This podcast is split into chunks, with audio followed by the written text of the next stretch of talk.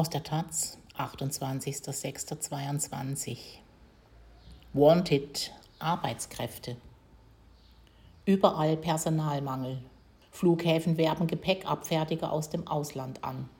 Deutschland muss bei den Berufsabschlüssen und den Zugewanderten flexibler werden, sagen Fachleute. Von Barbara Trebusch.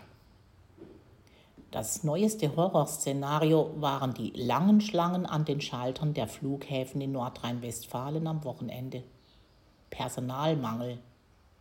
Tausende von Hilfskräften sollen nun schnell im Ausland, etwa in der Türkei, angeworben werden, um zum Beispiel in der Gepäckabfertigung zu helfen. Bei den Sicherheitskontrollen der Fluggäste käme der Einsatz kurzfristig eingereister Kräfte aus dem Ausland wegen der nötigen Ausbildung und den geltenden Sicherheitsstandards nicht in Betracht, sagte ein Sprecher des Bundesinnenministeriums am Montag. Und wer in der Gepäckabfertigung arbeite, müsse aber eine Sicherheitsüberprüfung durchlaufen, betonte der Sprecher. Deutschkenntnisse des Personals scheinen für die Gepäckabfertigung am Flughafen keine Rolle zu spielen. Das Beispiel der Flughäfen zeigt, wie alles möglich ist, wenn keine hiesigen Arbeitskräfte mehr vorhanden sind, um Dienstleistungen zu erbringen. Personalmangel findet sich inzwischen fast überall. Es gibt kaum ein Berufsfeld, wo nicht der Mangel an Kandidaten zu spüren ist, sagt Martin Heinen, Sprecher des Personaldienstleisters ADECO, der Taz. Man kann nicht mehr nur von einem Fachkräftemangel sprechen, es ist ein Arbeitskräftemangel, es betrifft alle Level. Markus König, CSU, Oberbürgermeister von Nürnberg, berichtete kürzlich, die Gastronomen erzählen mir, wir finden keine Servicekräfte mehr. In Hotels in Nürnberg werden 100, 200 Zimmer nicht vergeben, weil sie nicht bewirtschaftet werden können, da die Arbeitskräfte dafür fehlen. König sprach in Nürnberg auf einer Veranstaltung des IAB Forschungsinstituts der Bundesagentur für Arbeit zum Thema Deutschland im demografischen Dilemma. Woher sollen die Arbeitskräfte kommen? Die Expertinnen machten auf der Veranstaltung mehrere Ursachen für den Personalmangel aus. Zum einen hat man die Auswirkungen der Demografie, der Geburtenrückgänge vielerorts unterschätzt.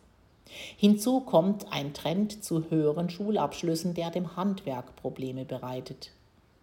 Wer im Alter von 17, 18 Jahren das Abitur oder Fachabitur anstrebt, der geht nicht als Azubi ins Handwerk, wo man von Anfang an eine anstrengende Woche mit bis zu 40 Arbeits- und Lernstunden hat.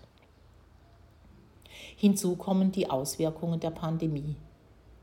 Wer in der Gastronomie seinen Job verloren und woanders angefangen hat, kehrt jetzt nicht unbedingt wieder dahin zurück. Wolfram Linke, Sprecher des Interessenverbands Deutscher Zeitarbeitsunternehmen IGZ, sagte der Taz, dass viele Beschäftigte, die vorher etwa in der Gastronomie tätig waren, während Corona zur Post oder zu Lieferdiensten gewechselt seien. Viele studentische Jobber seien während der Pandemie in die Gesundheitsämter gegangen. Dort wurde Personal gesucht für die Dateneingabe. Einige fingen in Impfzentren an, berichtet Heinen. Manche blieben dann in Bürojobs, etwa bei Trägern im Gesundheitsbereich, so Heinen. Wer vorher jahrelang in der Gastronomie arbeitete, der merkt jetzt, eine Arbeit ohne Wochenendschichten ist auch nicht schlecht. Aber woher sollen nun die Arbeitskräfte kommen in den Branchen, die händeringend suchen? Die Zahl der offenen Stellen erreichte im ersten Quartal dieses Jahres mit 1,74 Millionen einen neuen Rekordwert, meldete das IAB. Nur mit einer jährlichen Nettozuwanderung von 400.000 Personen bliebe das Arbeitskräfteangebot bis zum Jahre 2060 konstant, so das Institut. Diese Zahl wird derzeit längst nicht erreicht. In einer IAB-Studie gingen die Forscherinnen von einer Nettozuwanderung von 100.000 Personen, einer steigenden Erwerbsquote der Frauen und der Älteren aus und kamen dabei immer noch auf einen Rückgang der Erwerbspersonen um etwa ein Fünftel bis zum Jahre 2060. Frühere Hoffnungen, dass der Personalmangel weitgehend durch Arbeitskräfte aus den EU-Nachbarländern behoben werden könnte, werden von den Experten enttäuscht. Die Einwanderung aus der EU geht dramatisch zurück, sagte Herbert Brücker, Migrationsexperte des IAB. Brücker und andere Fachleute werben für eine erleichterte Anerkennung von ausländischen Berufsabschlüssen, für mehr berufsbegleitenden Deutschunterricht und für mehr Kompromisse bei der Anwerbung von Arbeitskräften aus dem Ausland. Bei den Zugewanderten gäbe es relativ hohe Anteile von Menschen, die keine oder keine in Deutschland anerkannte Berufsausbildung haben, erklärte Brücker. Man muss darüber nachdenken, was wir Menschen, die keine abgeschlossene Berufsausbildung im deutschen Sinne haben, für Angebote machen. Es muss nicht immer das Richtige sein, dass wir dort zur Ausbildung führen. Es kann das Richtige sein, anzulernen, so Brücker der sich für mehr Teilqualifikationen aussprach. Da sind wir im Bereich des Neulands.